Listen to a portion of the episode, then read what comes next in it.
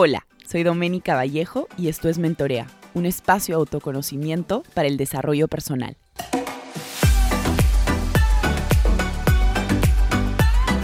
Hola a todos, ¿cómo están? Bienvenidos a un nuevo episodio de Mentorea Podcast. Antes de empezar el episodio de hoy, quería contarles que hoy lanzamos el programa 90 días de transformación personal. A las 7 y media de la noche podrán ver el video introductorio al programa con toda la información. Y también tendrán disponible la información a detalle en la web. El video lo pueden encontrar en el Instagram de Mentorea Project. Estamos como arroba Mentorea Project con J. Y la información a detalle de este programa la pueden encontrar en la web www.mentoreaprojectconj.com. No saben lo emocionada que estoy de este programa, que va a tener una duración de tres meses y de hecho tendremos tres grupos en el año con un cupo máximo de 15 personas por programa.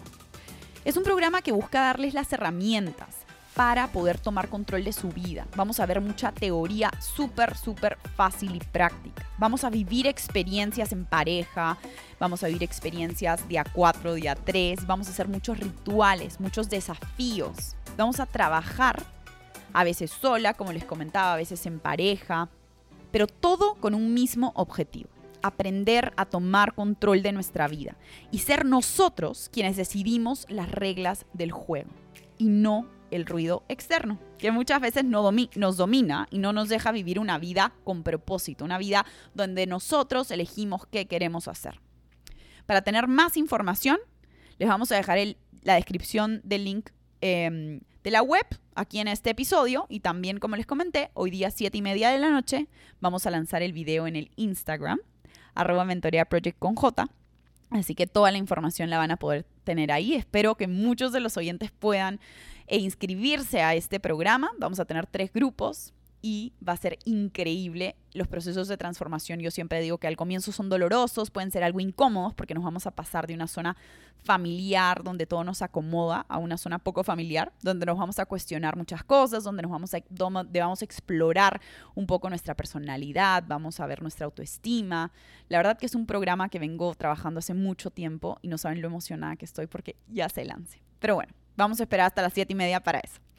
Así que nos vamos al episodio de hoy. El episodio de hoy es el episodio 50 y titula ¿Cómo perder el sentido de urgencia? Me encanta el tema porque creo que fue uno de los aprendizajes que más me llamó la atención de este último fin de semana que hice mis 48 horas sin tecnología. De hecho, el sentido de urgencia creo que la, sociedad te lo, te lo impone, es como que lo fomenta. Eh, investigando para este episodio, me, me topé con un artículo en LinkedIn donde te recomendaban cinco tips para generar el sentido de urgencia. Sí, escucharon bien. Cinco tips para generar el sentido de urgencia. Y las primeras dos líneas de este artículo decían lo siguiente. El sentido de urgencia se podría describir como aquella decisión personal con la cual se busca generar más y mejor en el menor tiempo posible es la elección de poner todo el compromiso y, pasión en conseguir mis objetivos ahora. Es decir, no esperar que lo de afuera se dé para que se pueda llegar a donde uno quiere. Y la verdad que yo personalmente creo que el conseguir los objetivos es el norte, pero no es como hay que obsesionarnos con ello. Porque finalmente pierdes la viada para trabajar en estos. Yo al menos lo veo con mis deportistas que mentoreo, cuando se obsesionan con un resultado, como que pierden el camino, comienzan a compararse, comienzan a querer saltarse pasos, comienzan a obsesionarse con este sentido de urgencia de querer todo ya. Y de hecho les pongo un ejemplo. Tenía una, una mentí, una deportista que quería ir a una olimpiada. Entonces cuando llegó a mí me dijo, Doménica, tengo que hacer lo siguiente. Tengo que hacer funcional, funcional tres veces por semana. Tengo que hacer yoga tres veces por semana. Tengo que comer bien, dormir bien, ir a campeonatos nacionales e internacionales. Tengo que conseguirme un coach, que bueno, eres tú. Y tengo que conseguir sponsors. Y todo lo tengo que hacer ya. Y yo digo, todos estos pasos para llegar a la meta requieren tiempo. Y si uno se enfoca en la meta antes que los pasos, no llegas. Porque hay que priorizar, hay que tener un orden cuando hacemos las cosas. Si no, tarde o temprano, nos va a dar burnout. O el simple hecho de saber que tenemos que hacer tantas cosas nos abruma. Y al final el simple hecho de tener este sentido de urgencia por cubrirlo todo termina generando el efecto opuesto. No hacemos nada. Entonces, ojo a vivir en el sentido de urgencia siempre, porque por lo menos yo lo he vivido en carne propia y entre más quiero controlarlo, menos lo puedo hacer. Me pasaba, por ejemplo, mucho con mis ataques de pánico. Quería que no me dieran. Y cuando, cuando realmente comencé a darme cuenta el paso a paso de estos ataques de pánico, es decir, cómo iniciaban, cuáles eran como los síntomas, decidí como realmente enfocarme en entenderlos, ¿no? Y obviamente eso toma tiempo, cómo vienen, qué los afecta, y los traté con mucha paciencia, a través de años de terapia, meditación, finalmente logré manejarlos.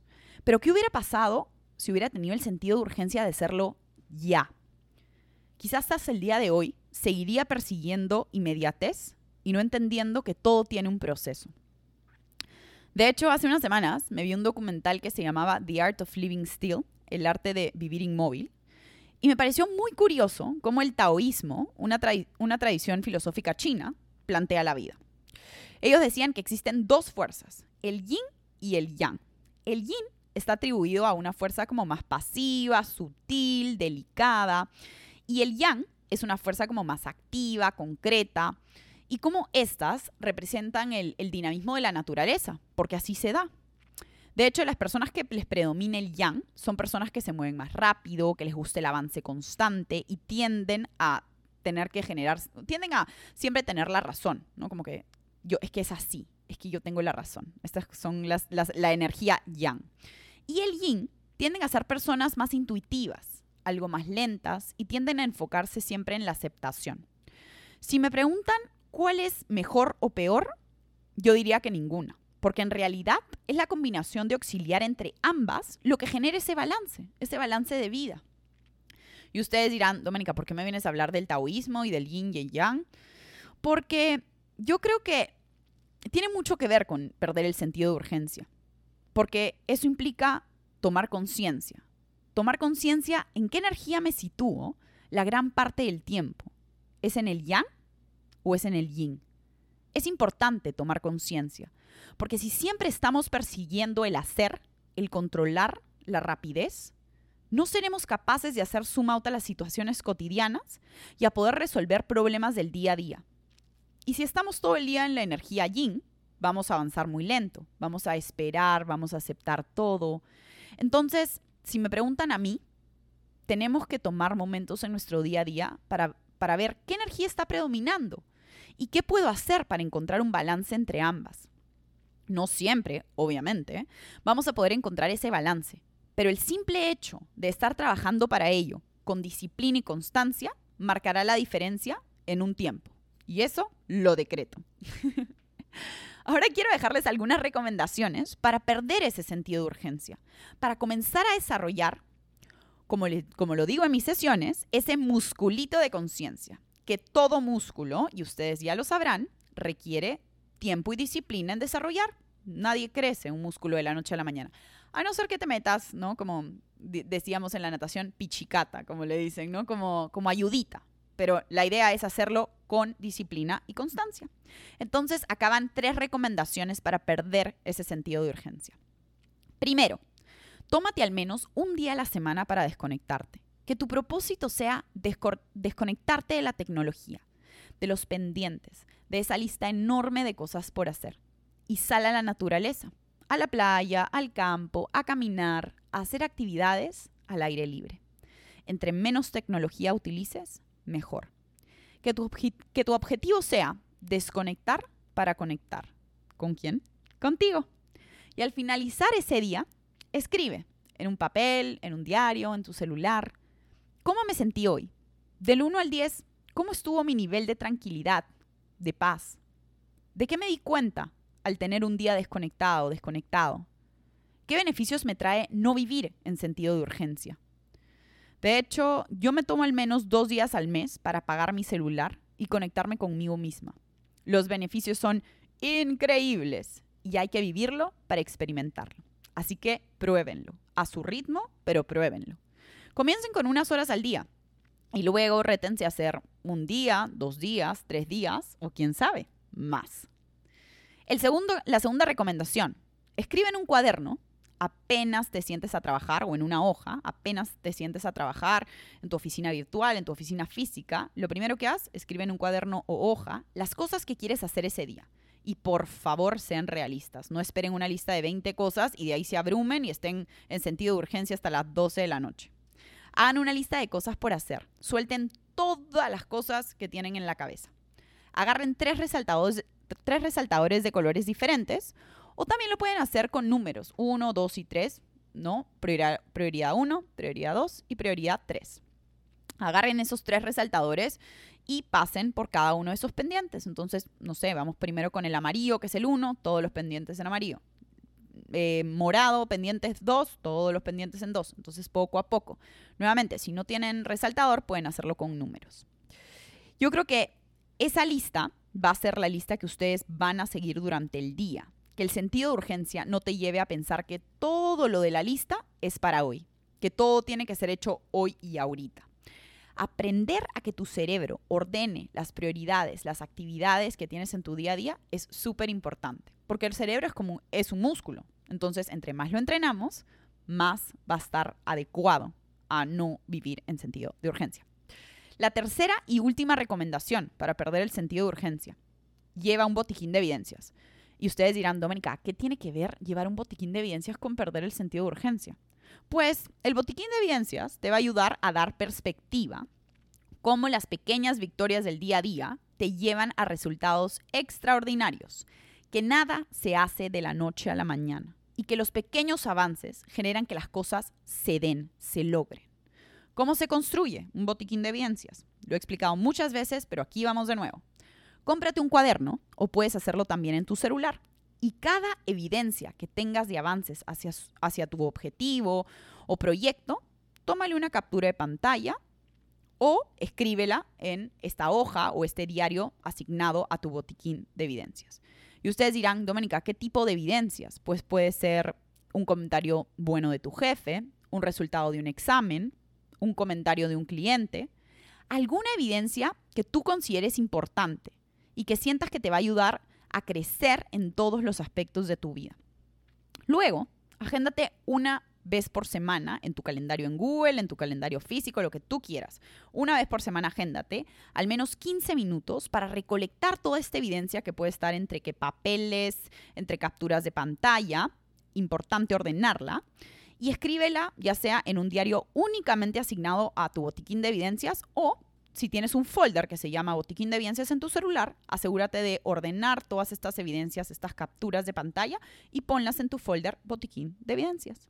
Cada vez que te sientas que no avanzas y te viene el sentido de urgencia, regresa a tu folder, regresa a tu cuaderno. Espero que estos tres consejos los ayuden a vivir menos en sentido de urgencia, a tomarse las cosas sin prisa, pero sin pausa. Y de hecho, si buscan en Google sentido de urgencia, las sugerencias o artículos que encontrarán son opuestas a este episodio. Todos te van a llevar a tener un sentido de urgencia. Y no es que me considere, a ver, una rebelde sin causa, solo comparto cómo ha sido mi experiencia eliminando el sentido de urgencia. Creo que no hay mejor, no hay mejor experimento que probar. Así que me encantaría que me escriban al Instagram de Mentorea para contarme cómo les ha ido perdiendo el sentido de urgencia. Ya saben que en Instagram estamos como arroba mentorea project con J o también me pueden escribir a mi Instagram personal que estoy como arroba Doménica Vallejo. Me encantaría que me cuenten su opinión acerca del sentido de urgencia y también si ponen en práctica alguna de las herramientas, recomendaciones que les hemos dado hoy. Acuérdense, porque la sociedad nos autoimponga este sentido de urgencia, este sentido de hacer las cosas ya, ayer, hoy, no quiere decir que tú también lo hagas. Cuestiónate. Date cuenta si vivir en sentido de urgencia realmente te permite estar aquí y ahora o es que vives siempre pensando en el futuro con mucha ansiedad, con mucho estrés. Espero que el episodio de hoy te, te ayude a cuestionarte. ¿Vive, ¿Vivo en sentido de urgencia? ¿Vivo en una energía yang de controlarlo todo? ¿Vivo en una energía yin de ser un poquito más lentita, más pasiva? Pregúntense, cuestionense. Espero que este episodio los ayude a vivir menos en sentido de urgencia. Nos vemos en un siguiente episodio de Mentorea Podcast. Que estés bien.